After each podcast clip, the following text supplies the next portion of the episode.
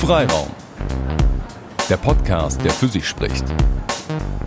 Mit Fragen, die wir schon immer stellen wollten, an Menschen, mit denen wir schon immer mal schnacken wollten. Live aus Bremen.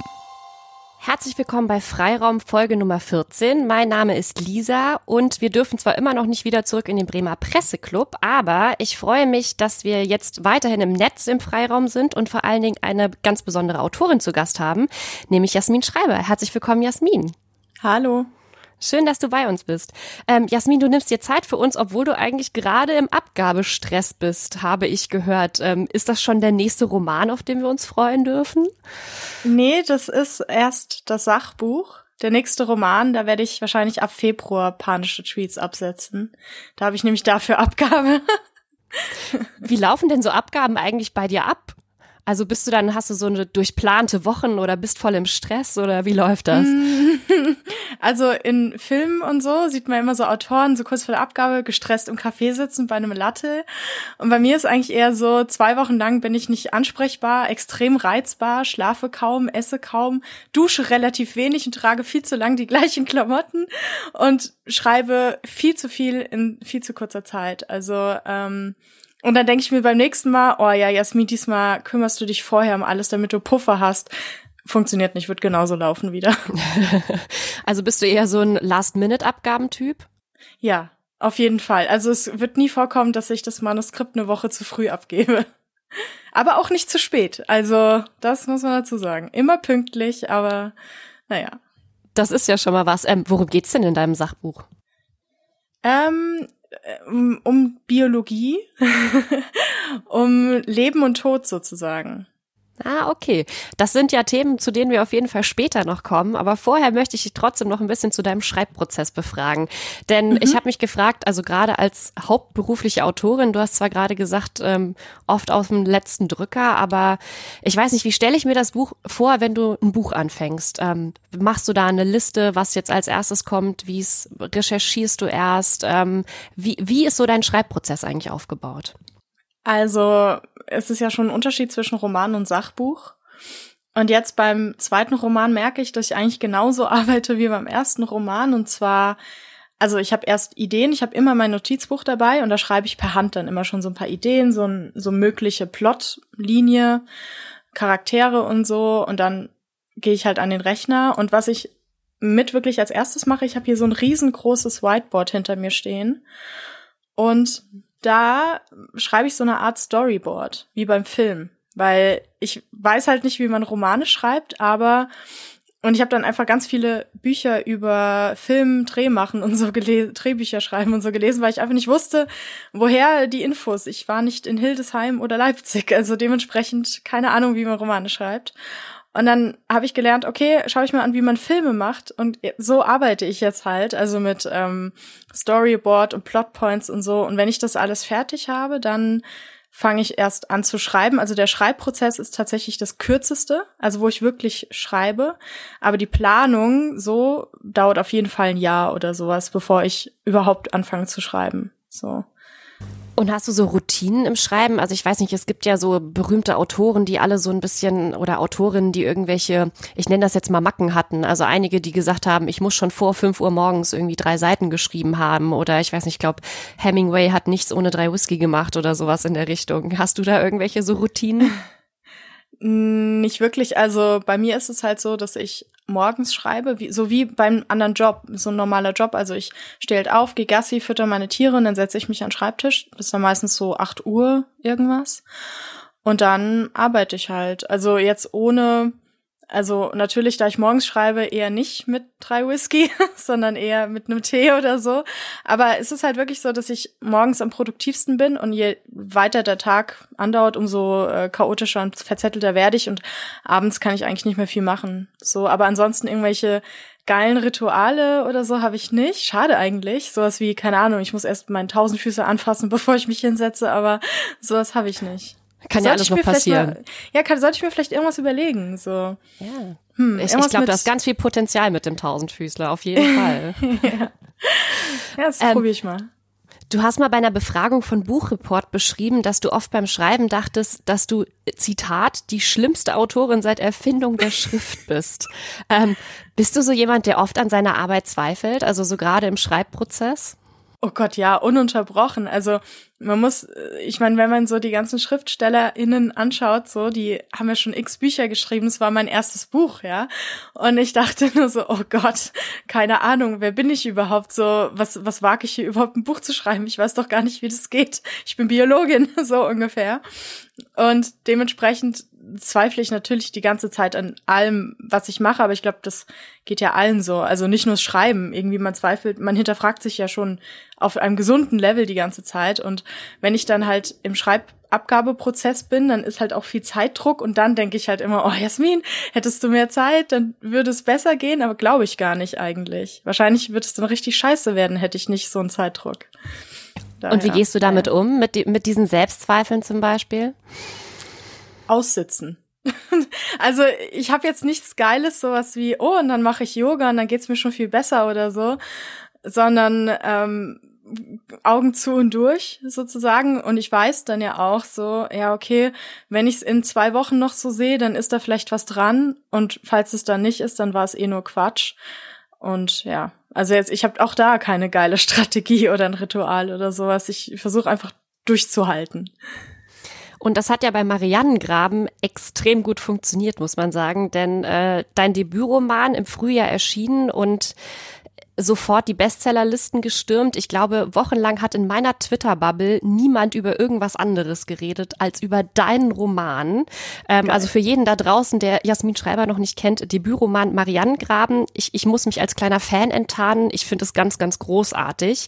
Ähm, aber trotzdem, Debütroman in 2020 ausgerechnet, was ja dann eigentlich ein großes Jahr hätte werden sollen mit vielen Buchreisen und dann diese diese famose Krankheit, äh, Corona, dieser Virus, der uns irgendwie alle hat innehalten lassen.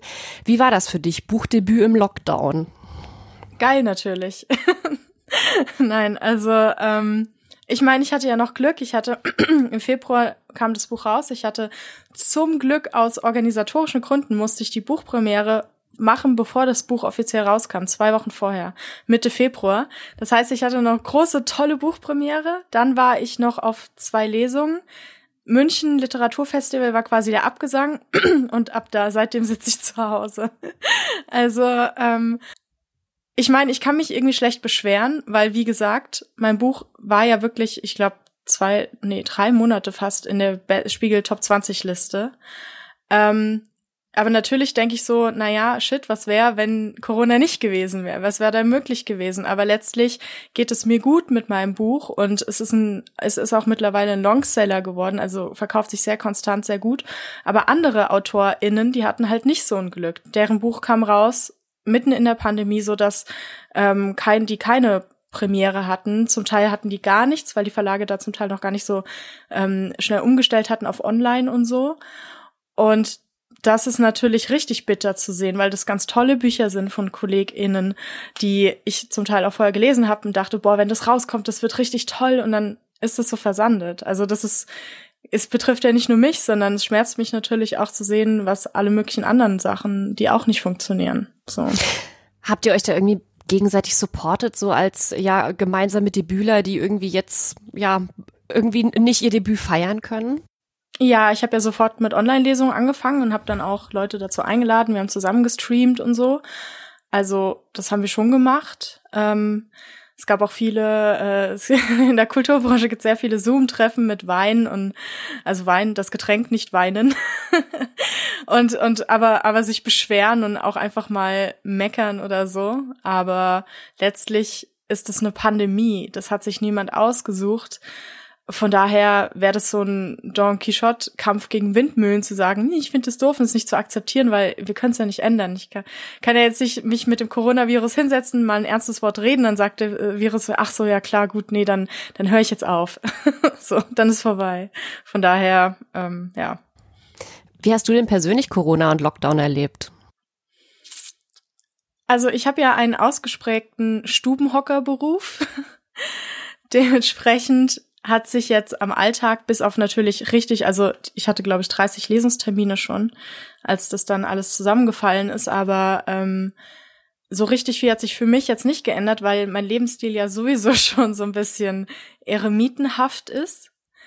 Aber natürlich, was so Sachen angeht, wie ich schreibe zum Beispiel extrem gern im Senckenberg-Museum oder im Palmgarten. Das geht jetzt alles auch nicht mehr so entspannt und spontan und Öffi fahren oder auch in den Supermarkt gehen für mich als Risikogruppe jetzt nicht die klügste Option, weil natürlich alle rumrennen, diese ganzen Leute, nie, Corinna ist erfunden und so und husten einem dann quasi ins Gesicht und dann denke ich so, oh Gott, ey.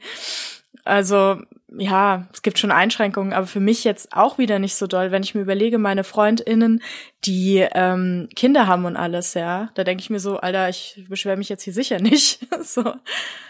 Ja.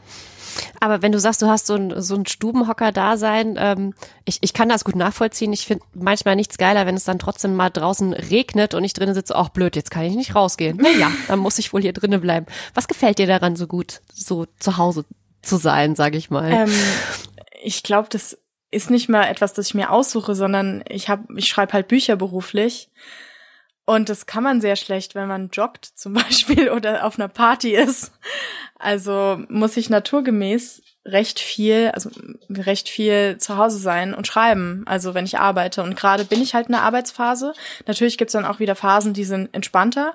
Also ich wollte eigentlich zum Beispiel im April oder im Mai ein paar Wochen in Südtirol sein. Und ich saß da im März und habe war auf äh, dieser Booking-Webseite, die alle kennen, die ich jetzt nicht nennen werde, aber saß da und habe gerade, ich war kurz vorm Buchungsvorgang abschließen, da ging die Tagesschau los und dann kam so, ja, super Ausbruch in Südtirol. da dachte ich mir so, guck Jasmin, das kommt davon, bleib einfach zu Hause sitzen, schreib deine verdammten Bücher. Also für meine Verlage ist es natürlich geil, dass ich jetzt hier nicht weglaufen kann, sozusagen. Ähm, kann ich schön schreiben, aber ähm, es liegt, es ist halt einfach in der Natur der Sache, dass ich nicht draußen rumlaufen kann, wenn ich arbeiten muss. So. Und das muss ich phasenweise halt wirklich sehr viel. Und so ganz alleine bist du ja auch nicht zu Hause. Das zeigst du ja auch sehr offen äh, bei Twitter auf deinen verschiedenen Twitter-Kanälen. Du hast ja nicht nur einen äh, vierbeinigen. Äh, Entschuldigung, Freund. ich muss mal hier kurz aufstehen. Der Hund hat gerade was aus dem Müll geholt und bringt es gerade rein. Sekunde. Als ob ich es oh, erahnt hätte. Als ob der Hund es erahnt hätte. Ja, wirklich, als hätte sie Chloe sofort hierher. Also du lebst mit Chloe, die äh, bei dir ist, und du hast ja aber noch ganz viele andere Mitbewohner, richtig? Mhm.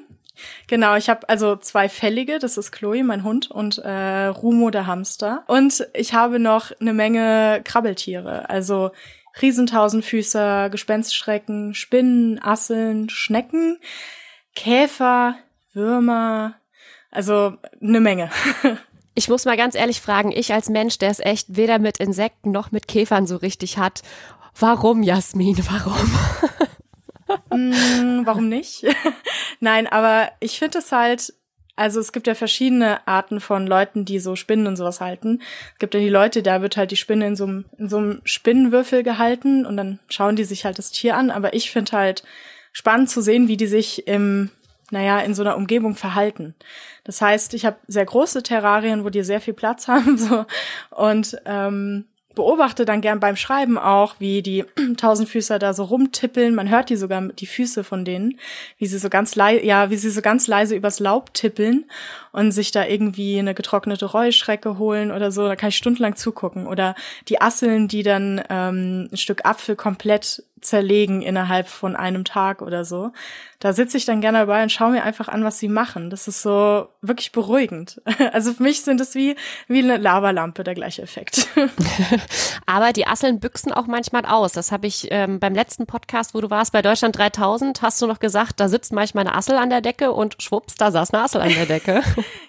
Ja, also wie man sieht, ich kann keinen Podcast aufnehmen, ohne dass hier irgendjemand eine kleine Show abzieht. Ähm, aber ja, manchmal, wenn ich die Terrarien sauber mache, die Asseln sind auch in den meisten Terrarien drin, weil die da so den Boden sauber halten da passiert es schon mal, dass äh, eine Assel ausbricht und dann sitze ich, vor allem morgens treffe ich die dann, dann sitze ich hier mit einer Tasse Kaffee und auf einmal neben mir an der Wand läuft dann so eine Assel lang und es kommt mir immer vor, als läuft sie da so lang, denkt sich, Alter, was ist das für eine weiße Wüste, wo bin ich hier? so, was ist hier los? Und dann pflücke ich die halt ab und setze sie wieder zurück ins Asselterrarium.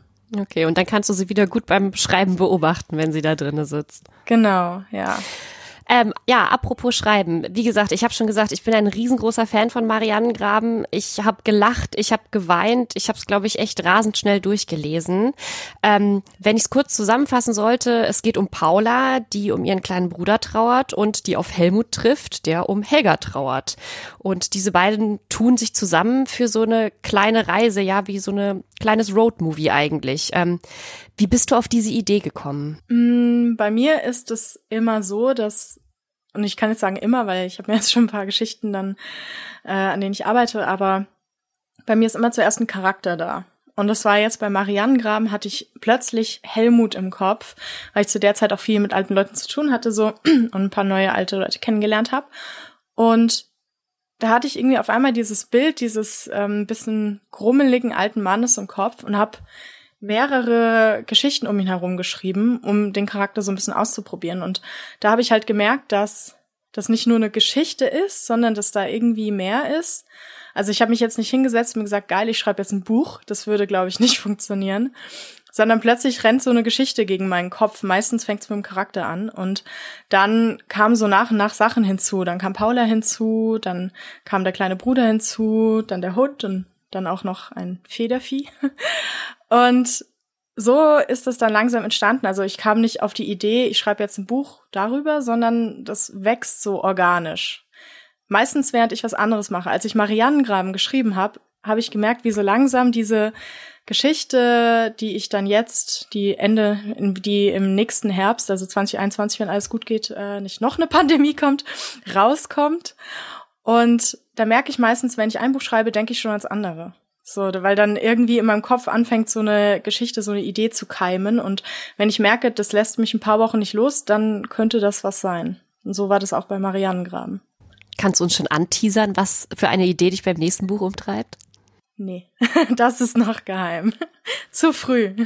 Na, dann kommen wir aber zu Marianengraben zurück, denn du hast einen kleinen Ausschnitt mitgebracht äh, als genau. Mini-Lesung. Dann würde ich dir hiermit die Bühne überlassen.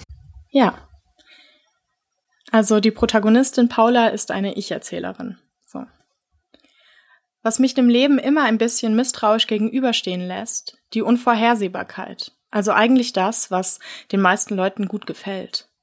Sie finden es spannend, aber ich finde es nur beunruhigend, denn unvorhersehbar ist nicht nur der Überraschungsbesuch der besten Freundin, die wir seit Jahren nicht gesehen haben, unvorhersehbar sind auch all die Enden, die auf uns warten. Das Ende der Freundschaft, der Liebe, des Lebens des kleinen Bruders. Dein Ende.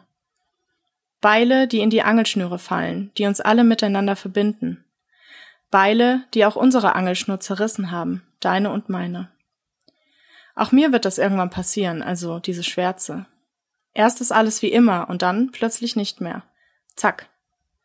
Wenn man eine Brezel aus der knisternden Tüte zieht und die Salzkörner überall hinspringen, wenn man sich die Schuhe zubindet, wenn man Geschirr abwäscht und die Müslischüsseln auf den Tellern balancierten abstützt, wenn man joggen isst oder ein Blatt von einem Busch pflückt und es in die Tasche steckt, wie du es immer getan hast. Wenn man, ein kind, wenn man einen Kieselstein aufhebt oder einen fallen lässt und ihn mit dem Schuh weiterkickt. Es, dieses andere, kann immer passieren und überall und vor allem unerwartet. Ein bisschen zu schnell, weil es dafür kein richtiges Tempo gibt und auf jeden Fall so, dass man nicht weglaufen kann. Der Tod ist so ein anderes, das mich permanent fassungslos zurücklässt, ernsthaft. Ich kann es nicht begreifen. Trotz der letzten zwei Jahre. Trotz dir. Dass wir alle sterben müssen, ist so unglaublich, ich empfinde es als eine grausame Ungeheuerlichkeit, als die schlimmste Beleidigung, die es geben kann. In uns allen schwirrt eine Zeitbombe. Wir Menschen sind sozusagen ewig viele Zeitbomben mit ganz unterschiedlichen Detonationszeiten und Gründen. Doch hochgehen werden die Bomben alle, klar. Vorher rasen sie durch den Blutkreislauf und lassen uns das Leben leben und Tieren neue Namen geben und Brezeln essen, bis wir es eben nicht mehr tun. Und dann krachen lange vergessene Partikel in einen Nervenknoten. Es werden Neurotransmitter ausgeschüttet, elektrische Potenziale weitergeleitet, es finden Reaktionen statt, Empfindungen, Gefühle, und auf einmal ist man in einem Zustand. Die Schwärze rückt ganz nah vor Augen. Die Brezel gleitet während des Hustenanfalls in die Tüte zurück. Die Müslischüsseln rutschen von den Tischen und beim Joggen wird gestolpert. Der Herzschlag fühlt sich auf einmal komisch an. Und sieht man nicht auf dem rechten Auge plötzlich weniger? Kann das nicht sein? Und ehe man sich's versieht, zack, ist man tot. Ende Gelände. Keine zweite Runde. Bitte aussteigen. Das war's. Ich glaube nicht an ein Jenseits, was wiederum zu der unangenehmen Tatsache fühlt, dass ich panische und kaum auszuhaltende Angst vor dem Tod habe. Der Gedanke daran, dass du einfach so verlöscht und in die Dunkelheit getaucht bist, entsetzt mich bis heute. Wie soll ich nur damit umgehen, dass du einfach fort und nicht einfach woanders bist? Ende. Ich habe beim Lesen schon damals beim Buch und denke es auch gerade wieder ganz oft gedacht, das kann doch nicht alles erfunden sein. Also ich finde, du hast, also wie du Gefühle beschreibst, wie du dieses gerade Trauer, Tod beschreibst, ähm, das liest sich sehr nah, das liest sich sehr, sehr real. Und jetzt stelle ich die Frage, die dir, glaube ich, jeder stellt. Wie viel, wie viel Mariannengraben ist Auto, gut, nicht autobiografisch, aber wie viel Mariannengraben ist eigentlich an dir angelehnt? Also wie viel davon ist wirklich eigene Gefühle und eigenes Erleben? Also von Gefühlen erleben gar nichts. Wirklich nicht. Also ich glaube auch nicht, dass es sein muss, dass man Dinge immer komplett erlebt hat, um sie zu verstehen und zu ergründen. Dafür gibt es ja Empathie.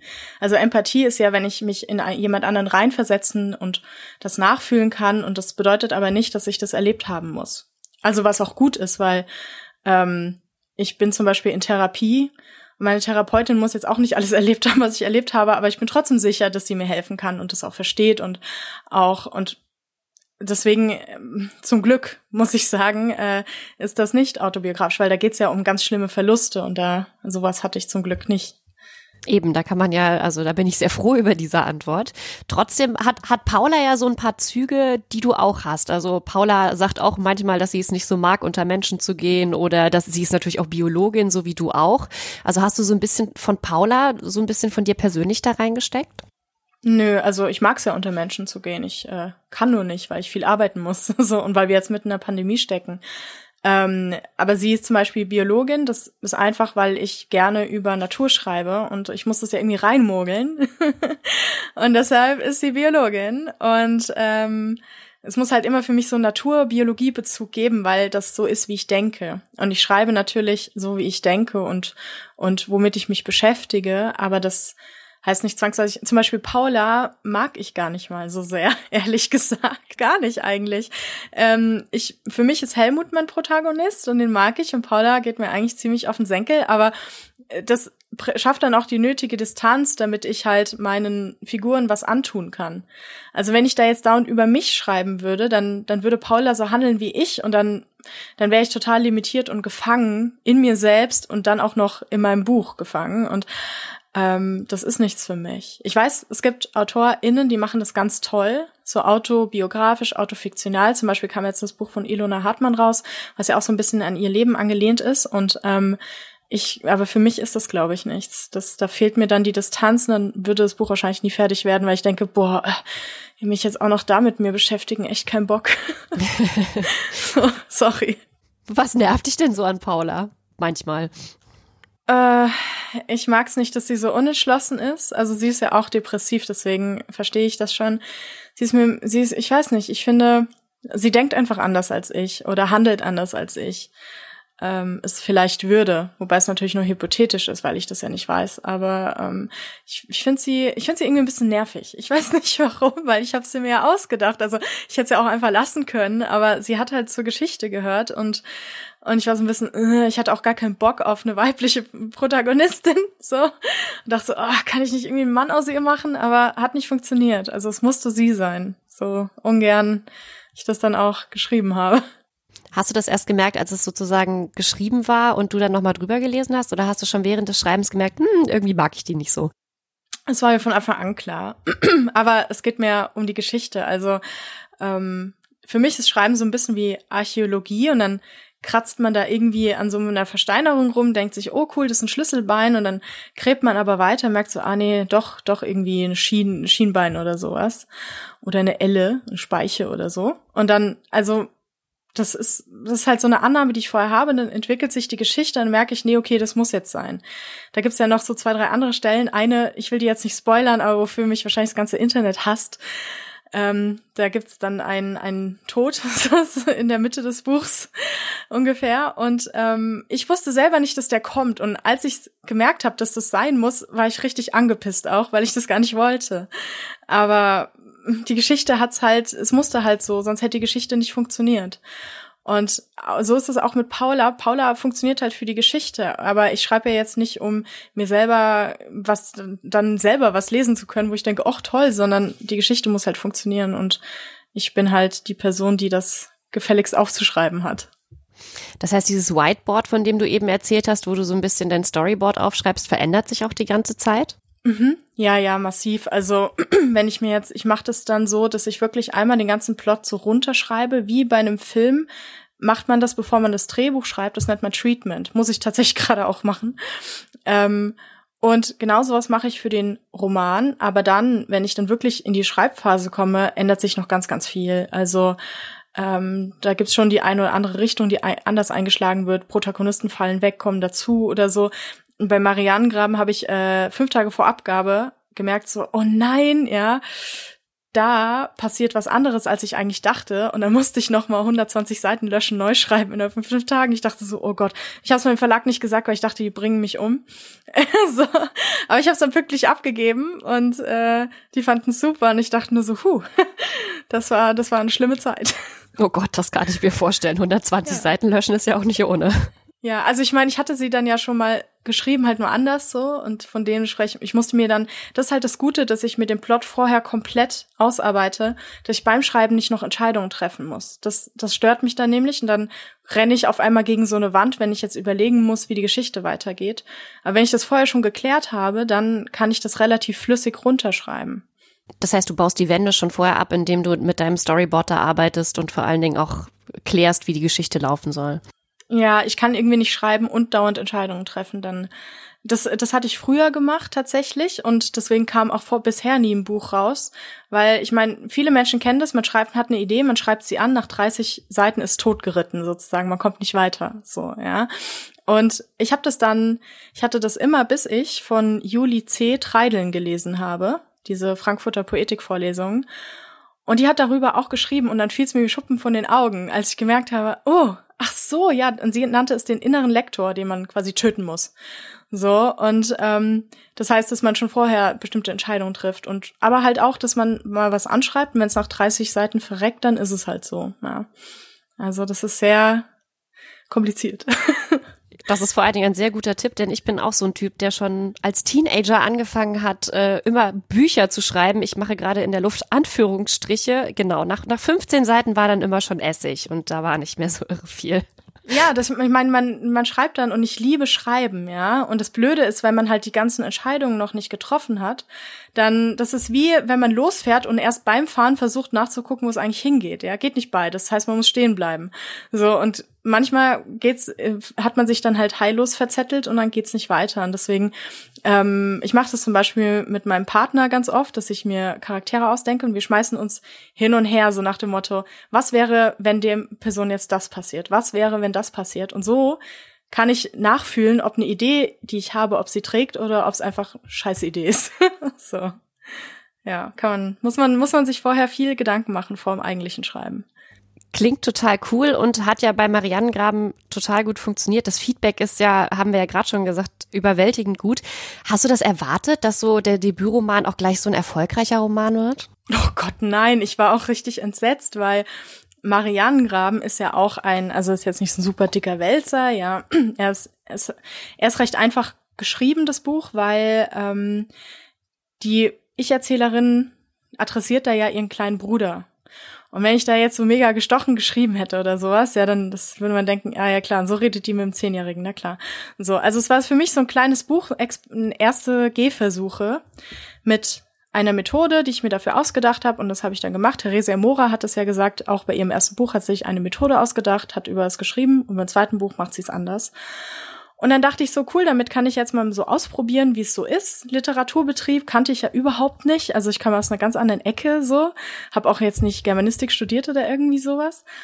Und dann wurde es ein Bestseller und ich dachte die ganze Zeit so, oh nein, wieso, wieso das Buch? Nein, das war so nicht geplant. Und mein Verlag natürlich alle total gefreut und ich aber erstmal eine Woche depressiv im Bett gelegen, weil ich es mich so fertig gemacht habe, weil ich halt die ganze Zeit so dachte, so, äh, ja, so war das jetzt nicht vorgesehen. Dann dachte ich auch immer so, nein, doch nicht bei dem Buch. so. Also, ja, ich habe es äh, nicht erwartet, so weil das wäre mir, ich, ich mag, ich, ich gehe eher lieber kleine Schritte, die ich besser überblicken kann als sowas. Das heißt, mental hattest du das für ein, eine andere Buchidee eigentlich gedacht, dass dann der, ja. der Durchbruch vielleicht kommt. ich dachte halt, ich fliege damit so ein bisschen unterm Radar. Also so, so das schon, dass das Leute lesen, so gefallen, aber so nach dem Motto, na ja, ähm, ist jetzt nicht so ein Riesending, aber wenn das und dann beim nächsten Mal hätte ich mich dann mehr getraut, auch so mehr gewagt, so ja. Aber dann wurde Marianne Graham Westerland und alle so, yay, und ich halt so, oh Gott, nein. Und ich habe mich auch gleichzeitig geschämt für das Gefühl, weil ich halt dachte, okay, Jasmin, du solltest dich jetzt wirklich richtig krass freuen. Und ich habe mich ja auch irgendwie gefreut, aber auf so eine ängstliche Art und Weise, dass ich mich am liebsten irgendwo vergraben hätte und nie wieder rausgekommen wäre. Auf so eine Art und Weise halt. Das war richtig schlimm. Also ich habe dann auch ähm, mein Verlag, meine Agentur wissen, dass ich da sehr ängstlich bin und die halten, schirmen mich dann auch immer komplett ab. Die sagen mir auch nichts von Rezensionen oder irgendwelchen, weiß ich nicht, Preisen oder Rückmeldungen oder sowas. Die wissen, okay, Jasmin muss jetzt einfach mal eine Woche unter der Decke liegen. Lassen wir sie einfach mal liegen und irgendwann kommt sie von selbst wieder raus. das heißt, du bist äh, zum Rezensionenlesen überhaupt nicht äh, sozusagen unter der Decke hervorgekommen oder wie ist das? Nee, erstmal nicht. Also ähm, nach und nach dann. Irgendwie, ich musste mich halt adaptieren, an die neue Situation gewöhnen. Ich meine, es war auch auf einmal dann sehr viel Presse und so. Und nach so ein paar Wochen hatte ich das auch so drauf, ja. Aber es war schon erstmal überwältigend. Natürlich habe ich nach draußen so getan, nee, alles cool, habe alles voll im Griff, so, ja, ja, oh, super, guck mal, was Deutschlandfunk gesagt hat oder so und innerlich quasi die ganze Zeit internal scream. Du bist ja auch super aktiv auf Twitter vor allem. Ähm, hat dich das da auch nochmal irgendwie in so ein ganz anderes Rampenlicht ge gerückt auf den sozialen Medien? Ähm, Glaube ich nicht. Also zumindest hat sich nicht so angefühlt und ich hatte jetzt im Sommer ja fast drei Monate Twitter-Pause. Also ich komme, ich ja, ich komme jetzt gerade langsam wieder rein, aber ähm, weiß ich gar nicht, ob mich das. Also ich habe halt eher, ich habe sehr viel Feedback bekommen, aber vor allem auch auf Instagram. Also da haben mich hunderte Leute verlinkt und alles und total süß und das, äh, das fand ich total schön, bis es halt immer auch zu viel wurde und dann kam ich nicht mehr hinterher. Aber ich glaube nicht, dass weiß ich, weiß ich jetzt ehrlich gesagt gar nicht. Vielleicht muss man das von außen beurteilen, ob ich jetzt berühmter bin auf Social Media oder nicht. Das ist so ein bisschen wie der, der König in der Klapse, oder? Ich weiß nicht recht. Berühmter Social Media. Naja, naja eine, eine hohe Followerzahl hast du ja schon. Und ähm, ich habe nämlich beim Deutschlandradio gehört, ähm, da hieß es, wer den Erfolg von Marianne Gramm verstehen wolle, der müsse ins Internet gehen. Oh, dieses Internet. Ähm, dein Roman sei nämlich beispielhaft für eine spezifische Art, öffentlich über Bücher zu sprechen, noch bevor die Rezensionen oder das Buch erscheinen. Und wie gesagt, das habe ich ja auch so erlebt, dass dein Buch, also ich habe von deinem Buch schon gehört, bevor es längst erschienen ist. Ist das so eine, vielleicht auch im Internet oder äh, auf Twitter irgendwie eine andere Art, wie wir über Bücher reden, als halt eben so die feine Rezension im Feuilleton, die dann erscheint? Also ist das irgendwie bei Twitter anders? Ich glaube, das ist so ein, so ein Fehlschluss, weil ich meine, wir reden ja überall anders über Bücher als im Feuilleton. Also ich meine, Feuilleton ist dann eine Person, die, die sagt jetzt, ob sie ein Buch gut oder schlecht findet. Das wäre so wie eine Amazon-Rezension, ja. Natürlich irgendwie, weil die Person, das ist ja natürlich dann jemand, der sich gut auskennt und so. Aber trotzdem wenn ich mit einer Freundin über Bücher rede, dann, dann ja auch nicht wie im Feuilleton. Und auf Social Media ist es halt so schön, weil ähm, mich interessiert eigentlich, okay, ich versau mir jetzt wahrscheinlich so die nächsten Rezensionen für die nächsten 100 Jahre, wenn ich das jetzt sage, aber nicht so sehr, was im Feuilleton über mein Buch steht. Also es ist nicht, dass es mir egal ist oder so. Vor allem arbeiten ja auch Leute, die ich sehr schätze und von denen ich schon finde. Also wenn die eine Buchempfehlung haben, dann gucke ich da schon mal hin. Aber wenn jetzt zum Beispiel, es gibt ja Bücher, werden für ein Feuilleton sehr gelobt und dann sagen die ganzen LeserInnen aber so, ja, ist scheiß Buch, das hätte mich total getroffen. Hingegen andersrum, wenn halt die Leute alle sagen, oh, ist toll, es hat mir voll Spaß gemacht, es hat mir sehr viel bedeutet, dann sagt das Feuilleton, ist aber ein doofes Buch, dann hätte mich das nicht so doll getroffen. Also ähm, dementsprechend ist Social Media ja doch da auch nur wieder ein Abbild von, wie wir auch so im Privaten oft miteinander umgehen oder über Dinge sprechen oder auch so Fandom, das sich bildet. Man findet halt nur mehr Leute, mit denen man darüber reden kann. Und auch zu sagen, dass also quasi, dass der Erfolg von Marianne Gramm da ist wegen dem Internet, stimmt halt gar nicht, weil der Erfolg ist tatsächlich, weil die BuchhändlerInnen das Buch so krass beworben haben, weil die das so gemocht haben. Also ist ja immer so, wenn ein Buch rauskommt, vorher machen die Verlagsvertreter, gehen halt zu Buchhandlungen und so und stellen das Buch vor. Ja, also wenn der Marianne Gramm rauskommt, kennen die BuchhändlerInnen dann schon mein Buch. Und schon seit ein paar Wochen. Und die entscheiden halt, ob sie es gut finden oder ob sie es doof finden. Ja, und wenn sie es gut finden, dann stellen die es halt prominent auf und, ähm, und empfehlen das den KundInnen, ja. Und bei Marianengram war das halt echt so, dass die BuchhändlerInnen so, das Buch so toll fanden und deshalb schon ihren Kunden schon lange, lange, bevor es rauskam, schon davon erzählt haben, hier, das müssen sie vorbestellen und so, was die dann auch getan haben. Ähm, das war mir selber auch nicht so richtig bewusst, äh, bis ich dann die Zahlen halt bekommen habe und so, weil ich natürlich mit dem Literaturbetrieb vorher auch nicht so viel zu tun hatte, ja. Und ähm, auch nicht gedacht hätte, dass das noch so einen Einfluss hat, hat es aber. Und das finde ich eigentlich viel cooler. Also klar, natürlich haben das auch viele Fans vorbestellt, aber nicht eine ganze Auflage. Also das war, so viele bestellen das dann doch nicht. Aber das fühlt so. sich doch super geil an, oder? Ja, voll. Also zum Beispiel BuchhändlerInnen, ja, finde ich, die haben ja, die haben ja auch eine mega krasse Expertise, so was ein gutes Buch ausmacht und was ein schlechtes Buch ausmacht. Die merken es dann ja an vorderster Front, ob sich das Buch verkauft oder nicht. Und wenn die dann sagen, da habe ich auch erst aufgehört zu denken, ich habe ein Scheißbuch geschrieben, als dann von den Vertretern so die Rückmeldungen kamen von den BuchhändlerInnen, wo ich dann so dachte, ah, okay, die mögen mein Buch. Ja gut, die haben ja schon Ahnung, so als Bu im Buchhandel. Hast, ich meine, du machst ja nichts anderes als Bücher handeln. Und dann war ich so ein bisschen beruhigter, so, okay, ja, ist vielleicht doch nicht so schlimm. Hm, mal schauen. Jetzt, wo du gerade von Rückmeldungen sprichst, ähm, du hast ja eben schon mal erwähnt, ähm, du hast auch viele von deinen Lesungen dann im Netz nachgeholt. Du hast unter anderem mit FreundInnen auch den Twitter-Kanal Streamkultur gegründet. Mhm. Ähm, aber wie fühlt sich das eigentlich an, wenn man gerade mit einem Debütroman ähm, so die ersten, so die großen Lesungen dann auf einmal im Netz hat und man kriegt ja nicht so richtige Rückmeldungen. Also von einem, ich weiß nicht, Seufzen, Klatschen bis zum, meinetwegen, in deinem Fall wahrscheinlich nicht, aber auch dem Ausbuhen hörst du ja gar nichts. Ähm, wie ist denn das so lesen ohne Feedback? Ähm, ja, so war es ja gar nicht. Also ich habe ja übers Twitch gestreamt und dann hatte ich ein Moderatorenteam, da waren zum Teil tausende Leute in den Streams und die konnten chatten. Und ich habe halt den Chat nebenher gesehen. Die haben da Fragen gestellt und so. Und es war, es war schon ziemlich cool. Es war schon was anderes als jetzt irgendwie in einem Saal. Das ist eine ganz andere Dynamik natürlich. Das ist, wenn ich da ein Publikum vor mir habe, mit dem kann ich dann auch spielen. Also kann ich gucken, wie die auf irgendwas reagieren, weil bei meinen Lesungen lese ich sogar fast noch weniger, als dass ich frei spreche. Und dann kann ich Dinge ausprobieren und sehe sofort die Reaktion oder kann auch interaktiv werden mit dem Publikum das fehlt natürlich so, aber das heißt nicht, dass das nicht auch schön war, weil es war einfach anders. Also im Publikum kann ich jetzt nicht sagen, ey, wir hatten eine Frage zwischendrin oder dass jemand zwischendrin Fragen reinbrüllt und ich sie später beantworte, geht ja auch nicht. Also das war dann trotzdem eine schöne Form von Nähe und wir haben uns ja auch immer alle zusammen, jeder hat sich einen Schlafanzug angezogen, ich ja auch und so. Und dann da habe ich auch ganz viele Fotos bekommen von Leuten auf Twitter, so Leuten, die jetzt schon Schlafanzug anhatten und dann vom, vom Stream saßen. Und so hat sich's nicht angefühlt, als würde ich jetzt ins Nirgendwo reinlesen oder so. Aber gerade das mit den Schlafanzügen, ist das nicht ein bisschen komisch auch? Also ich muss zugeben, ich hatte schon Probleme, so KollegInnen oder KooperationspartnerInnen sozusagen in mein Wohnzimmer einzuladen für irgendwelche Konferenzen oder so, weil ich dachte, oh Gott, oh Gott, ich möchte eigentlich gar nicht, dass ihr das alles seht, was, was hier ist. Ach, also ich sag's da jetzt nicht im Negligé oder so, ne? also das war, das war immer schön ein Frotte-Schlafanzug, den ich da hab, mein, mein Stream-Schlafanzug. Es wird für mich dann eher komisch, wieder auf einer Bühne zu stehen, keinen Schlafanzug anzuhaben, wo ich mir dachte, vielleicht zieh ich's jetzt einfach durch. Wer war das, der immer einen Bademantel hatte bei, bei Auftritten? Ähm, Mist, wer war das denn? Äh, ich weiß nur, per Anhalter in der Galaxie, da sind sie mit Bademänteln ja. unterwegs. Nee, da gab's irgendwie, ach verdammt, was Karl Lagerfeld? Na, egal.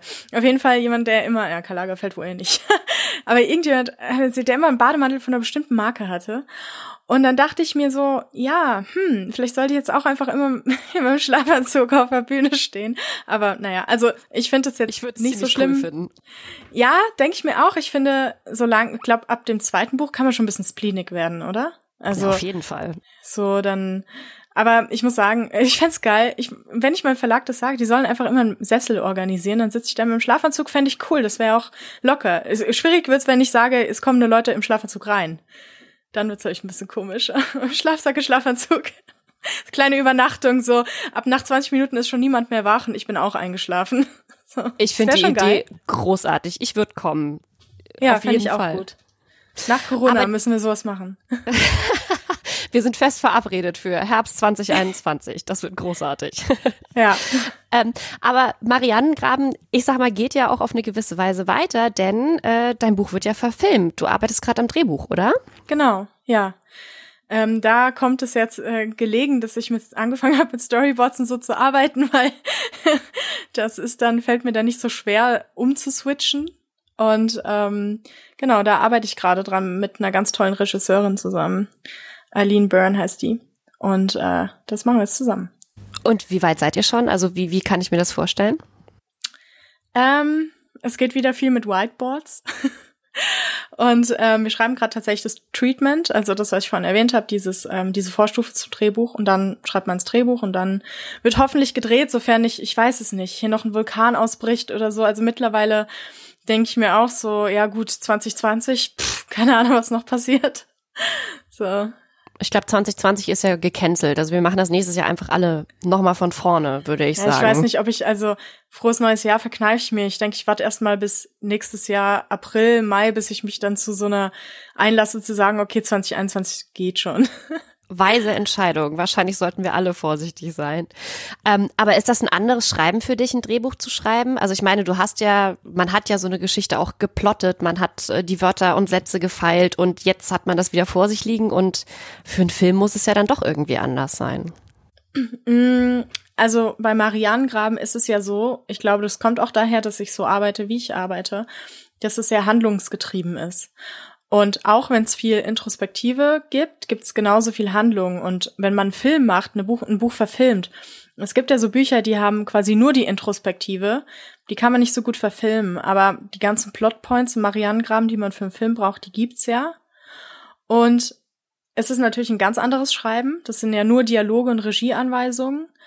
Ähm, aber ich bin jetzt auch niemand, der jetzt so auf Teufel komm rauf an irgendwelche Formulierungen hängt oder so. Auch im Lektorat nicht. Wenn ich sage, hm, besser ohne das, und ich so, alles klar, tschüss, ja. Ich schreibe, wenn es ein besonders schöner Satz war, schreibe ich mir den auf und benutze ihn halt im nächsten Buch oder so. Also ich bin da, also dementsprechend habe ich jetzt keine Schmerzen, das jetzt umzuschreiben für einen Film, aber es ist schon so, dass die Dialoge oder so, die werden schon eigentlich im Großen und Ganzen sehr quasi wörtlich arbeiten wir damit mit den Texten. So natürlich ähm, müssen wir die ein bisschen zusammenhacken, dass es dann auch passt, aber finde ich jetzt nicht schlimm, weil ich halt weiß, es ist halt ein ganz anderes Medium. Das wäre wie, wenn ich jetzt ein Lied dazu machen würde, würde ich ja auch nicht denken, oh shit, kriege jetzt jetzt nicht alle 260 Seiten einen Songtext unter, sondern das ist halt die Natur des Mediums. Deswegen hatte ich da von Anfang an keine Bedenken, dass jetzt irgendwie, weiß ich nicht, oh, jetzt kriegt man die ganzen schönen Sätze nicht unter. Ja, ist ja auch ein anderes Medium. Äh, Gibt es denn schon so Diskussionen darüber, äh, wie gecastet wird und wer sozusagen dein Helmut und deine Paula werden? Nee, dafür ist noch zu früh. Also ähm, ich muss auch gestehen, ich bin gar nicht so eine Cineastin. Das heißt, also im Sinne von, ich kenne Schauspielernamen. Nein. Ich glaube, mein letztes Update war 1999, wo noch so Leute wie Julia Roberts in so groß im Geschäft waren. Seitdem gab es da eigentlich kein Update. Also weiß ich nicht. Ich werde auch immer gefragt, was wäre denn dein Lieblings-Schauspieler ähm, oder Schauspielerin? Ja, genau, das hätte ich als nächstes gefragt. Ich weiß, kann ich überhaupt nicht beantworten, ganz ehrlich. Also ähm, weiß ich nicht. Ich hatte halt auch keinen Schauspieler im Kopf beim Schreiben.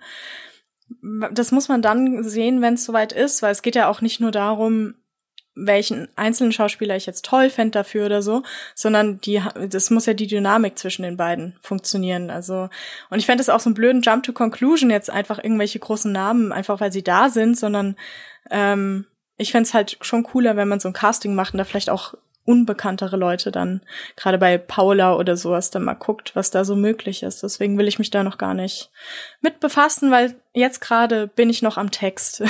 so, da ist jetzt der Fokus drauf. Ich bin auf jeden Fall super gespannt. Ähm, Marianengraben ist ja neben ganz vielen anderen Dingen vor allem eine Geschichte über Trauer. Das Thema ist ja für dich kein neues. Du beschäftigst dich seit Jahren auch mit deinem Ehrenamt als Sternenkindfotografin damit, bist auch für den Blog Sterben üben als Bloggerin des Jahres ausgezeichnet worden. Ähm, wie bist du eigentlich zum Thema Trauer und Tod gekommen? Ja, also erstmal ist Marianengraben für mich ein Buch über Geschwisterliebe, gar nicht so über Trauer, Tod. Dementsprechend Deswegen sage ich ja neben ganz vielen anderen Dingen. Ja, also ja, aber ich würde auch nicht sagen vor allem ein Buch über Okay. Trauer. Das finde ich gar nicht. Also ist für mich eigentlich geht's da um Liebe. So und Liebe bedeutet ja auch immer eine Möglichkeit des Verlusts. Also wenn man jemanden sehr doll liebt, dann manchmal kennt man ja dieses Gefühl, dieses, oh, hoffen, was wäre, wenn der Person was passiert oder so. Und das habe ich in dem Buch ausexerziert. Und ähm, dementsprechend war das jetzt nicht so, dass ich mir überlegt habe, ich schreibe ein Buch über Trauer oder sowas, sondern ich wusste, es geht irgendwie um Liebe und den Verlust dieser Liebe. Und ich wusste da auch noch gar nicht, wie. Also durch Tod, durch irgendwie Leute, die sich trennen oder sowas. Ähm, aber so in meinem echten Leben, außerhalb von jetzt hier Büchern, ähm, mache ich halt Ehrenämter in dem Bereich, aber auch nicht, weil ich dachte, oh, ich mache was mit Tod, sondern weil ich da so reingeraten bin über Leute. Ich war davor in der ähm, Geflüchtetenhilfe ähm, in Hamburg an den Messerhallen. Und dann sind die umgezogen, diese Erstaufnahmestelle, und dann habe ich halt was Neues gesucht. Und dann gab es in Hamburg halt das Kinderhospiz Sternenbrücke und bin durch Zufall mit denen in Kontakt gekommen. Und dann habe ich dort irgendwie Wände bemalt und Decken und so. Und dann bin ich nach Berlin umgezogen. Und da hat eine Freundin gemeint, hier ist es nichts für dich mit den Sternenkindern, also dass man ähm, Babys fotografiert, die tot auf die Welt kamen. Und dann habe ich das halt ausprobiert und gemerkt, ah ja, doch, ich, das kann ich. Ich kann damit irgendwie umgehen. Ich kann zum Beispiel nicht mit Tierschutz umgehen. Geht überhaupt nicht. Ich habe das versucht in Wien. Ich war heulendes Elend jedes Mal. Denn ich musste das einfach, es ging einfach nicht. So, ich meine, das ist einfach so eine Sache. Manche Sachen kann man irgendwie gut und manche eher nicht so. Und wenn, wenn man dann merkt, oh, ich kann das, dann finde ich, sollte man das auch machen, weil vielleicht andere können es wiederum nicht. So. Hm. Trotzdem sind Trauer und Tod, ich will sie nicht Tabuthemen nennen, aber es sind so Themen, wo Leute echt Probleme haben, drüber zu sprechen. Was glaubst du, warum das so ist? Naja, ist ja auch schwierig, oder? Wir leben in einer säkularisierten Gesellschaft und früher hat halt die Kirche das für uns verwaltet und da haben ja so Sachen, diese ganzen Rituale, die man da durchgegangen ist, auch so eine Sicherheit gegeben. Also, also wenn ich über Trauer oder Tod spreche, dann konnte ich da mit dem Pfarrer oder dem Priester drüber reden oder so und dann ist das alles so, da gab es so einen Ablaufplan dafür und jetzt ist das halt nicht mehr so. Also ich zum Beispiel bin nicht gläubig, ähm, kann jetzt also nicht einfach sagen, ja, der ist jetzt im Himmel, dem geht's jetzt besser, so, ja. Und ich meine, es sind ja, gibt ja auch andere, ich meine, wir reden jetzt hier aus der westlichen deutschen Perspektive, aber es gibt ja viele andere Kulturen, wo das nicht so ist, wo das überhaupt kein Tabuthema ist, wo das immer noch viel stärker integriert ist in den Alltag, wo die äh, Verstorbenen zu Hause drei Tage aufgebahrt werden und man dann noch ein bisschen mit denen lebt, so in dieser Wohnung dann. Ähm, also ist es auch wieder so kulturell westlich und ja, weil wir halt, ich meine, es ist eine Sache weggefallen, dieses ganze, diese ganzen Kirchensachen, aber so richtig nachgerückt ist ja nichts. Also wenn ich mir auch so die Bestattungskultur angucke in Deutschland, auch die Gesetze, die basieren alle noch auf diesem alten religiösen, weiß ich nicht, äh, Gerüst. Aber ist dann für mich zum Beispiel vielleicht nicht das Richtige, wenn ich jetzt meine Mutter bestatten will. Da vielleicht will ich irgendwas anderes machen. Und ähm, so wird man ja auch so reingedrängt in so eine Rolle, wo man nicht so viel darüber redet, man nicht weiß wie, weil irgendwie die alten Sachen, so wie man früher drüber geredet hat, das passt nicht mehr. Man kann sich nicht zusammensetzen und sagen, ja, der ist jetzt an einem besseren Ort, aber was sagt man stattdessen? Und das haben wir halt noch nicht so richtig geübt. Ist das vielleicht auch so eine Art, dass wir gar nicht so die, so die Fähigkeit haben, darüber zu reden? Also ich habe immer so das Gefühl, Gefühl, gerade was so Trauer angeht, da herrscht irgendwie so eine Sprachlosigkeit in unserer Kultur, dass man nicht weiß, wie man den Trauernden gegenübertreten soll, oder? Ja, also wie gesagt, weil wir da jetzt auch so keine Übung haben, das ist jetzt auch kein, kein geiles Thema oder so. Und es ist ja auch nicht einseitig. Also ich gehe ja jetzt nicht zu jemanden hin, der jemanden verloren hat und spreche mit dem, ohne dabei auch zu spüren, dass auch ich sterblich bin. Ja, und das ist vielleicht auch ein Gedanke, der der nicht so schön ist für viele Leute, der Angst macht, ähm, der unangenehm ist, vor allem wenn man halt nicht denkt, ich sterbe und gehe dann in den Himmel, sondern das Gefühl hat, ja, ich sterbe und dann sehe ich meine Freunde und meine Kinder nie wieder. so, das ist vielleicht auch nichts. Man kann sich nicht mit Tod, Trauer von anderen beschäftigen, ohne sich dann zwangsläufig mit der eigenen Sterblichkeit zu beschäftigen. Und je jünger man ist, umso ungerner macht man's. Und wenn ich aber auch so gucke, in, der, in die ältere Generation, die ist ja schon noch sehr geprägt zum Teil von, wie es halt früher war. Und viele Dinge macht man da halt nicht. Ja, so, weil, weil so hat man in der Kirche nicht so gemacht, ja. Auch so über verstorbene Kinder sprechen, die im Bauch verstorben sind und so. Das macht man halt nicht früher, ja. Und irgendwie setzt sich das immer noch so fort und es dauert einfach eine Weile, bis wir da eine neue Möglichkeit finden, darüber zu sprechen. Und letztlich ist es halt schon so ein Thema, wo man auch Angst hat, was Falsches zu sagen. Also wenn jetzt die Kollegin ihr Kind verloren hat, die war die ganze Zeit schwanger und dann ist sie weg und dann kommt sie wieder. so, ja. Und der Bauch ist auf einmal weg, aber irgendwie ist auch kein Kind da. Und dann weiß man ja auch nicht so richtig, wie nah stehen wir uns jetzt, was kann ich sagen? Und dann hat man auch Angst, das Falsche zu sagen und oft sagt man dann halt gar nichts. Du hast ja auch mal ein Crowdfunding gestartet, um dich zur Sterbeamme ausbilden zu lassen. Den Begriff hatte ich ehrlich gesagt vorher noch nie gehört. Ähm, was, was, was verbirgt sich dahinter? Was macht eine Sterbeamme? Das kommt, also der Begriff kommt aus Großbritannien. Da gibt es das schon länger. Death Doula. Also Doula ist ja Hebamme. Death Doula, Todeshebamme. Das klingt ein bisschen, bisschen hart. so. Aber das sind halt Sterbebegleiterinnen. Ich meine, ist ja auch so, man, man kommt auf die Welt und oft so, gerade als Eltern, dann liest man total viel und bereitet sich voll drauf vor, so, ja. Und dann kommt man auf die Welt und es ist halt ein Riesenprimborium, man wird begleitet, auch von der Hebamme und so, ja. Und dann stirbt man irgendwie, dann ist quasi, ja, viel Glück. Mach mal allein. So, ja. Und so SterbebegleiterInnen, egal jetzt in welcher Form, ob Sterbeamme oder im Hospiz oder so, die begleiten halt einen am Ende, weil das ja schon, ich meine, man stirbt einmal. So, ja. Das heißt, damit stirbt man automatisch zum ersten Mal. Und je nach Situation ist das halt, das ist halt nicht einfach. Also, wenn man sterben muss, ist man nicht so, ach so, ja gut, klar. Das wusste ich ja eh schon die ganze Zeit, dass ich mal sterben muss. Deswegen ist das überhaupt kein Problem für mich. Sondern es ist ja schon so, dass, ähm, das ist, glaube ich, die schwierigste Situation, in der wir jemals sein werden. So. Ähm, weil es einen selbst so nah betrifft. Und da ist es gut, wenn man jemanden hat, mit dem man vielleicht auch über Dinge reden kann, mit dem man jetzt nicht unbedingt mit den Kindern redet oder mit dem Ehepartner, ja, so. Ähm, weil das Themen sind, die vielleicht auch die verletzen würden oder weil eben so eine große Sprachlosigkeit herrscht und so auch im Hospiz die SterbebegleiterInnen, die sind dann halt dafür da, dass man da echt auch Dinge sagen kann, die man niemals jemanden sagen würde. So, weil man zu denen keine persönliche Bindung hat. So, weil das halt quasi auch medizinisches Personal im weiteren Sinne ist, wo ich weiß, okay, die sind dafür da, dass ich das mit dem Sterben jetzt irgendwie so hinkriege, dass ich nicht die nächsten drei Tage schreiend und heulend hier in der Ecke liege. Das heißt, als Sterbeamme hilfst du denen sozusagen easy rüberzukommen, nenne ich das jetzt mal irgendwie. Ja, easy ist jetzt aber auch, also es ist ja wie im Film, irgendwie, wenn da Leute sterben, gerne wird das Auge zugemacht und dann liegen die da und dann oh, dann ein letzter Atemzug, aber so ist es ja, halt so ist es ja nicht in der Regel. Das heißt, easy geht man Oder da nicht so rüber. easy wie möglich, sage ich mal. Ja.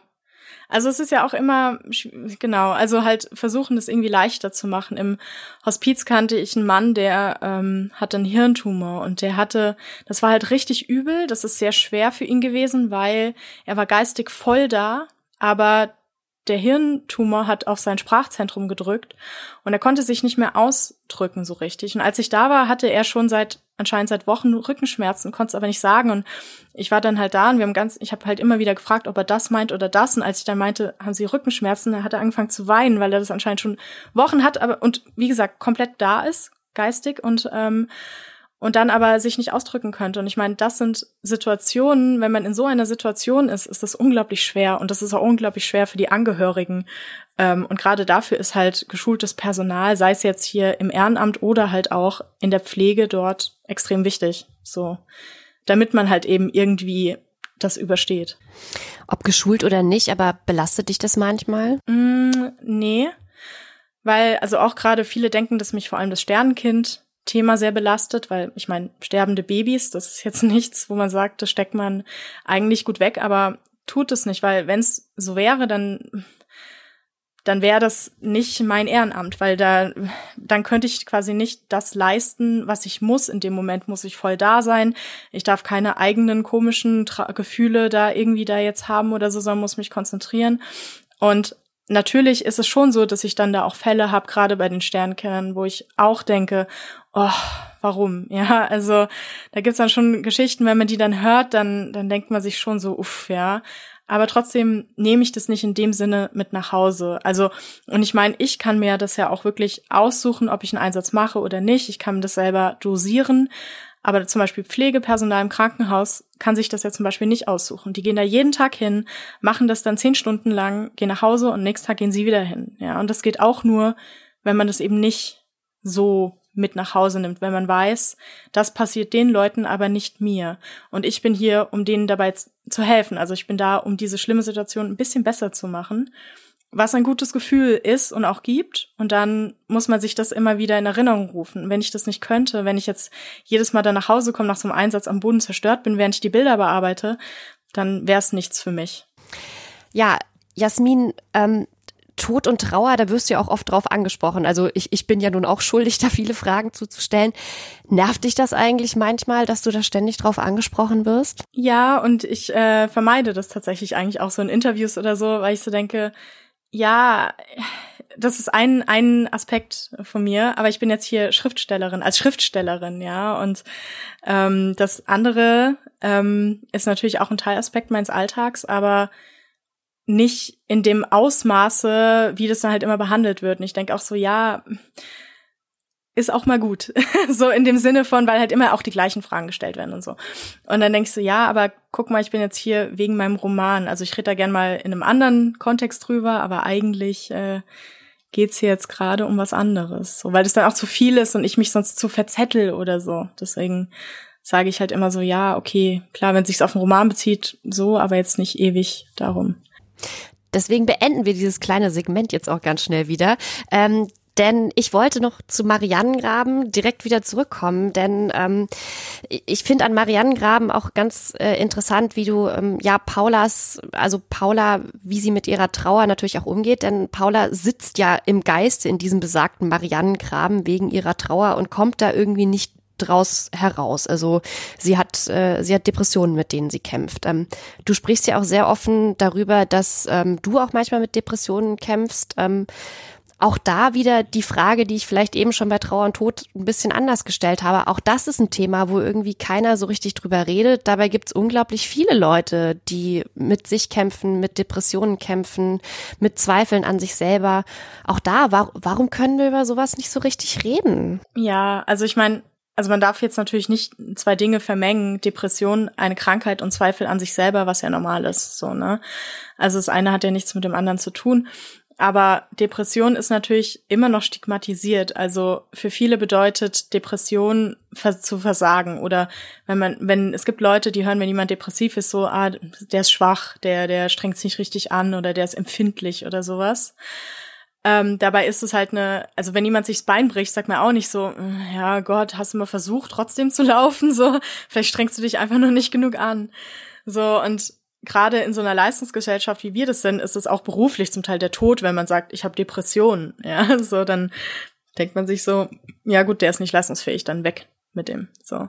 Und deswegen ist es natürlich nicht einfach damit umzugehen und es hat eben, dass ich so frei darüber reden kann, liegt auch daran, dass ich ziemlich privilegiert bin in zum Beispiel meinem Beruf, weil ich halt Schriftstellerin bin.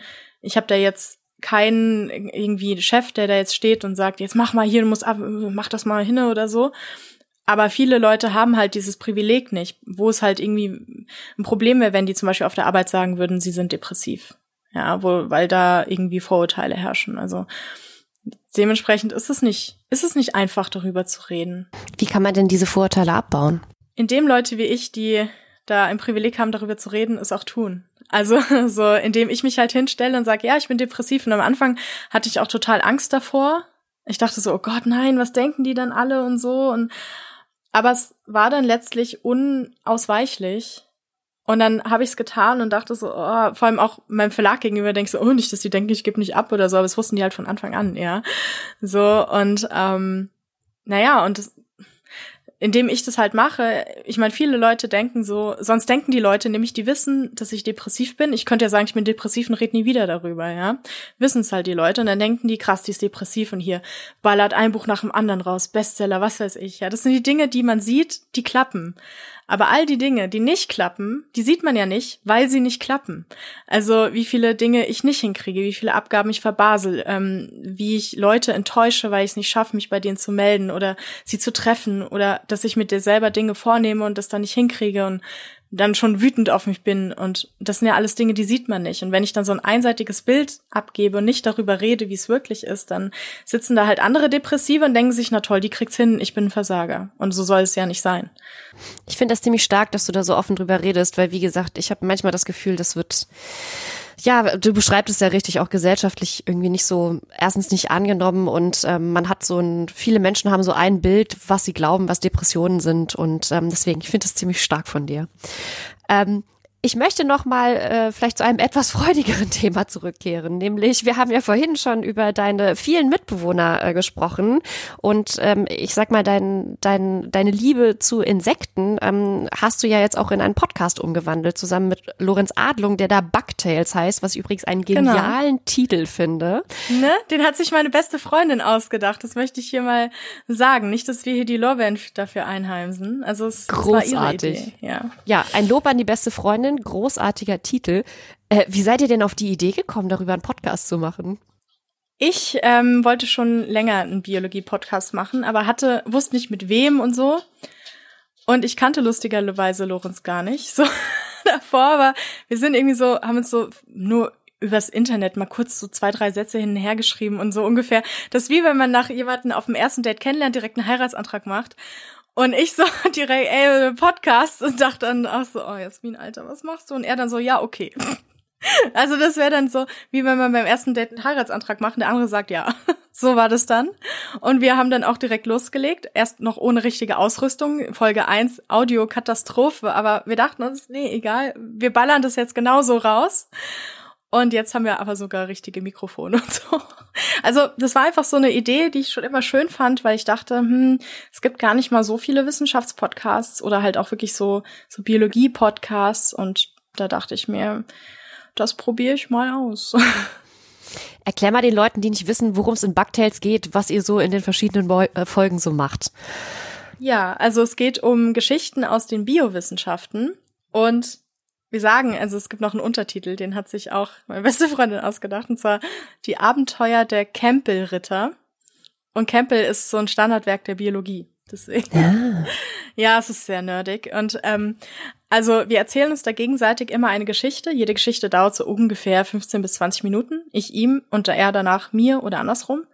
Und ich erzähle meistens etwas aus dem Bereich Zoologie oder Botanik oder überhaupt Natur, so Tiere, Pflanzen, solche Sachen, weil ich bin Zoologin und Lorenz ist Systembiologe und er erzählt meist mir etwas Molekulares und wir wissen vorher nie, was der andere erzählt. Manchmal kommt es dann wirklich dazu, es gab so eine Folge über Diversität in den Naturwissenschaften, weil wir zufälligerweise uns beiden eine Geschichte über Diversität in den Naturwissenschaften mitgebracht haben.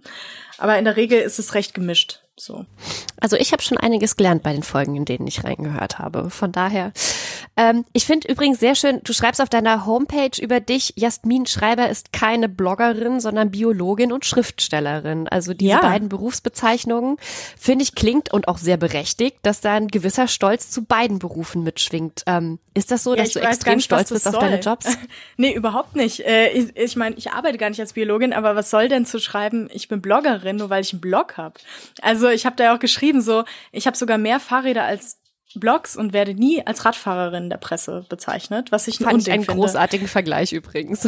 Ja, ich finde, ich finde, das finde ich ein Unding, weil Radfahren ist sehr gut für die Umwelt. Also. Ja, das stimmt. Aber ähm, Nö, ich denke mir so, gerade bei Frauen wird es ja schnell so, ähm, am besten noch Influencerin. Das hat auch mal jemand gebracht, bin ich komplett eskaliert. Denke mir so, Alter, ich war nicht an der Uni und habe mich hier durchgewurschtelt und wurde Schriftstellerin dafür, dass jemand schreibt Bloggerin.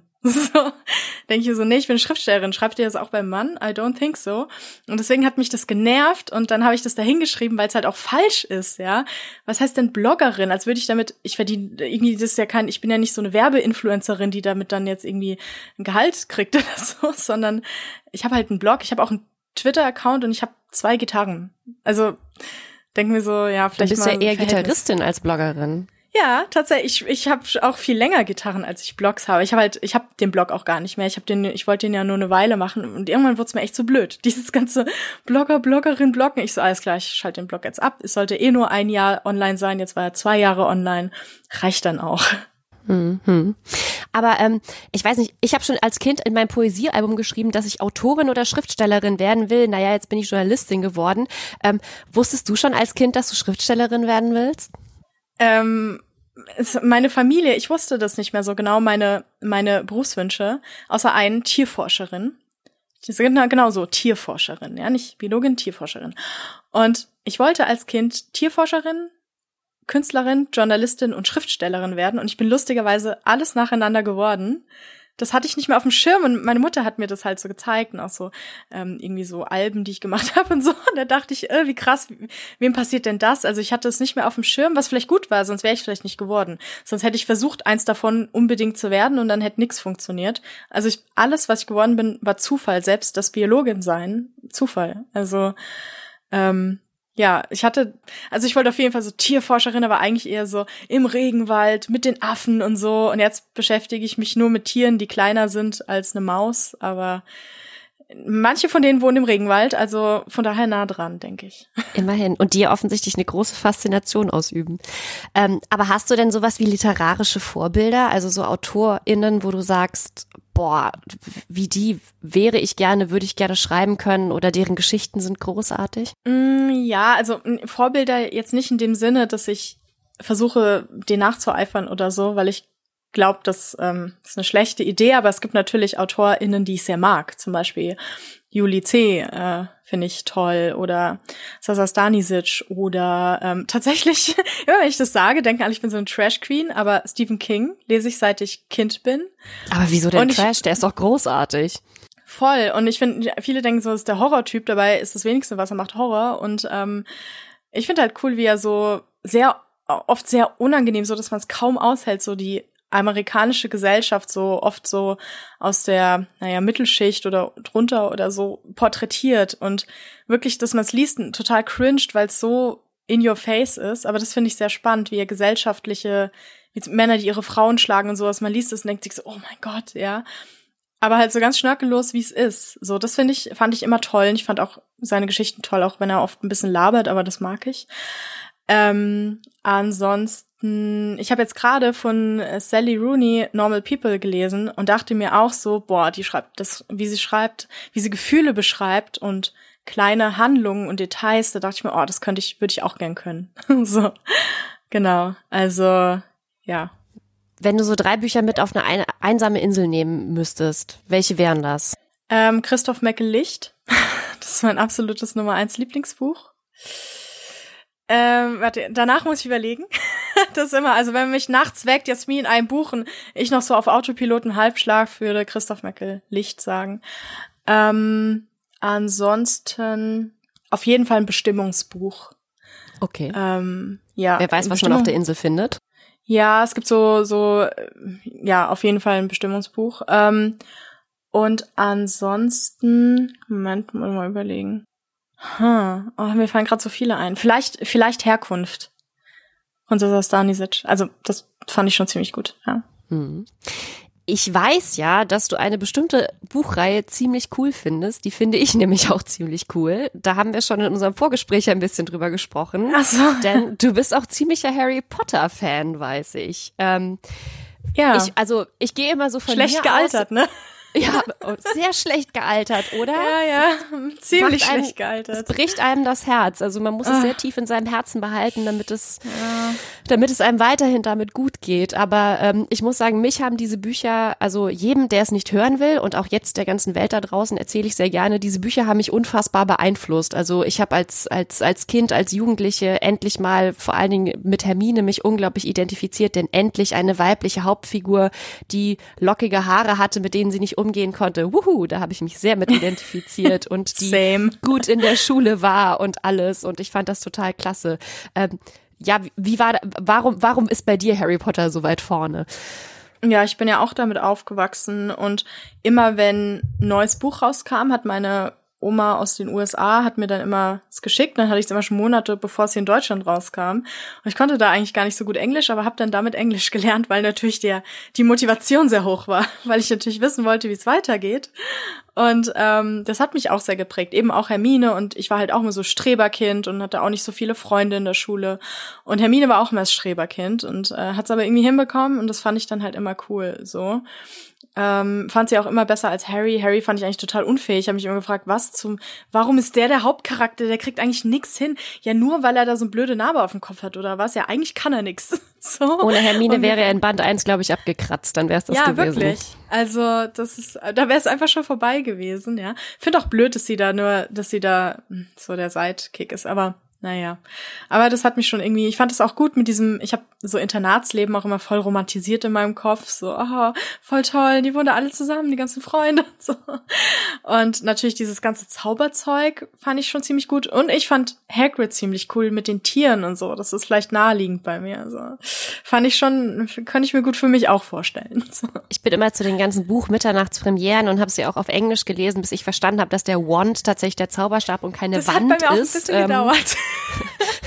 hat es sehr, sehr lang gedauert. Ähm, ja.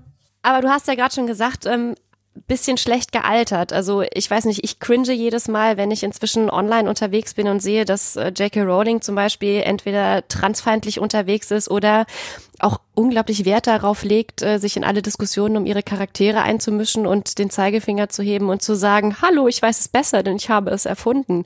Äh, wie fühlten sich das für dich an? Äh, ich find's nur noch peinlich. Also, wenn ich mal so werde, bitte, echt, keine Ahnung. Weiß ich, ich, ich habe meinen Freunden schon gesagt, die sollen dann so lange mit dem Buch auf mich einschlagen, bis ich wieder zur Vernunft komme. Also ich weiß wirklich nicht. Ich habe so eine Angst, irgendwann auch durchzuknallen. Ich meine, wenn man sich anguckt, wie viele äh, auch so ältere JournalistInnen oder sowas, wie die auf eine komische Wendung nehmen, dann habe ich auch einfach Angst, so dass ich denke, boah Gott, hoffentlich werde ich nicht auch reaktionär. Also ist natürlich nicht geil. Und auch wenn ich heutzutage Harry Potter lese, ich würde es, würde ich es heute zum ersten Mal lesen, würde ich auch nicht sagen, oh geil, weil ähm, da sind ja schon auch viele Sachen drin, die nicht okay sind. Zum Beispiel, ich bin sehr mit den Hörbüchern von Rufus Beck aufgewachsen. Mhm, so. Fand ich auch großartig. Genau, aber wenn man da jetzt heute hört, so wie er zum Beispiel die Cho Chang liest, so mit diesem rassistischen L statt R und sowas, ja, das, also da rollt's mir schon, da fällt man rückwärts um. Also da sind das ist schon sehr unangenehm. So ist natürlich auch ein Kind seiner Zeit, diese Buchreihe. Aber trotzdem, und dann auch noch in Kombination mit J.K. Rowling, wie die drauf ist, also da weiß man gar nicht mehr, was man sagen soll. So. Findest du, AutorInnen müssen irgendwann ihre Werke loslassen können? Oh ja, auf jeden Fall. Ich habe jetzt schon keinen Bock mehr auf Marianne Graham. Also, Nein, aber doch, auf jeden Fall. Ähm, das Problem, wobei ich das natürlich nicht einschätzen kann, weil ich meine, das ist ja ihr Werk, ist jetzt nicht so, dass es eins von tausend Büchern ist oder so. Ich meine, sie hat noch diese zwei anderen Bücher unter dem Pseudonym, von dem ich jetzt erfahren habe, dass das wohl irgendwie ein Arzt war, der Homosexuelle Anführungsstrichen heilen wollte, so Konversionstherapien gemacht hat. Oh Gott, das wusste ich ähm, noch gar nicht. Oh, ja, nein. und ich meine, das ist ja jetzt nicht ein Name so wie Hans Meiser oder ähm, Peter Müller, wo man denkt, na gut, viele heißen so. Ist schon ein sehr spezieller Name. Wenn man danach googelt, findet man auch nur diesen, diesen Konversions-Anführungsstriche Arzt. Und dann denke ich mir schon so, erstens, was zum Teufel ist los mit ihr? Und dann zweitens, ähm, ja gut, Harry Potter ist halt ihr Baby. Sie hat ja sonst jetzt nicht noch tausend andere Werke. Weiß nicht, wie das dann ist, wenn man so 30 Jahre an so einer Reihe arbeitet. Irgendwie, keine Ahnung, was das mit einem macht, ob man dann loslassen kann oder ob man halt irgendwie ein bisschen komisch wird. Ich hoffe, selbst wenn ich irgendwann mal irgendwas nicht loslassen will, dass jetzt nicht dann meine Schlussfolgerung ist, dass irgendwie Transmenschen nicht existieren oder sowas. Also, Gott. Ich finde diese Wendung sehr kurios. Also dieses, ich weiß nicht, in meiner Teenagerzeit war das auch so ein, ja, eigentlich so ein, so ein Pamphlet für, für Akzeptanz, für egal wie wir leben, lieben, Hauptsache, wir sind alle nett zueinander und ähm, ja, jetzt äh, hat es einen, einen sehr, sehr, sehr faden Beigeschmack, sage ich mal. Ja, es ist aber auch, ich fand es sogar dann, als ich dann älter war und die letzten Teile rauskamen, schon so ein bisschen komisch. Also es ist ja ganz klar inspiriert vom Faschismus, Drittes Reich und sowas. Aber dann auch wie das endet, so, also ich meine, das ist eine rassistische Gesellschaft, ja, die äh, Hauselfen versklavt, die ähm, Nicht-Magier diskriminiert. Und das scheint da okay zu sein. Dann kommt es natürlich ganz schlimm mit Voldemort, aber danach ist nicht so, dass es eine Revolution gibt und die sagen, okay, wir halten jetzt alle zusammen, obwohl die alle zusammen kämpfen, auch mit den Hauselfen an, an Seite an Seite, sondern danach ist halt alles wieder zurück zum Status quo. Und das fand ich schon damals als, als Jugendliche schon ein bisschen komisch auch. Ich habe das so gelesen, dachte dann so, hä, aber wieso ist jetzt alles wie vorher? Weil vorher war doch schon zum Teil ein bisschen komisch, oder? So, ja, das stimmt. Weiß jetzt nicht. Also ich habe das auch so gelesen, viel mit Freundschaft und so. Aber Freiheit, ich würde schon nicht sagen, dass das jetzt da Freiheit da so das Thema ist, weil ehrlich gesagt ist man da nur frei, wenn man reinblütig ist. Weiß ich jetzt auch nicht, wie ich das finden soll. Also ich, ich, die Teenagerin in mir stirbt gerade einen, einen, einen, einen, kleinen, einen kleinen Tod, aber du hast leider, glaube ich, sehr, sehr, sehr viel recht. Ähm, wie ist das denn? Kannst du dir vorstellen, irgendwann mal so eine richtige Buchreihe, so eine riesengroße zu schreiben? Uh, weiß ich nicht. Bin jetzt eigentlich nicht, ich bin eigentlich mehr so die Person, so wenn eins fertig ist, will ich was anderes machen. Und ähm, das, ich dachte immer so, hm, shit, ja, ist, macht man das so? Und dann habe ich von Theresia Mora ihre äh, Poetikvorlesung gelesen und die macht das auch so. Und dann dachte ich mir, oh, puh, gut. also, ich bin nicht komisch. Also, ich, ich bewundere AutorInnen, die echt so die Energie dafür haben, das so durchzuziehen und aber ob ich, weiß ich nicht, vielleicht mal, keine Ahnung. Frag mich in zehn Jahren nochmal. So. Okay, wir sind dann, fest dann verabredet. 2030. Ja, ja 2030. Das hoffentlich besser wird als 2020. Ja, echt, uff. Also. Jasmin Schreiber hier zu Gast im Freiraum-Podcast. Danke, dass du bei uns warst und äh, dass du dir für uns so viel Zeit genommen hast. Sehr gern. Ja, den nächsten Freiraum hört ihr am 24. September. Da haben wir nämlich den Journalisten und Netzaktivisten Markus Beckedahl zu Gast. Alle Infos dazu findet ihr auf unserer Webseite unter Freiraum FM. Und wenn ihr uns unterstützen wollt, dann schaut doch mal bei Steady vorbei. Spotify. Auch die Infos dazu findet ihr auf unserer Website. Ich danke euch. Ich wünsche euch noch einen schönen Abend. Macht's gut.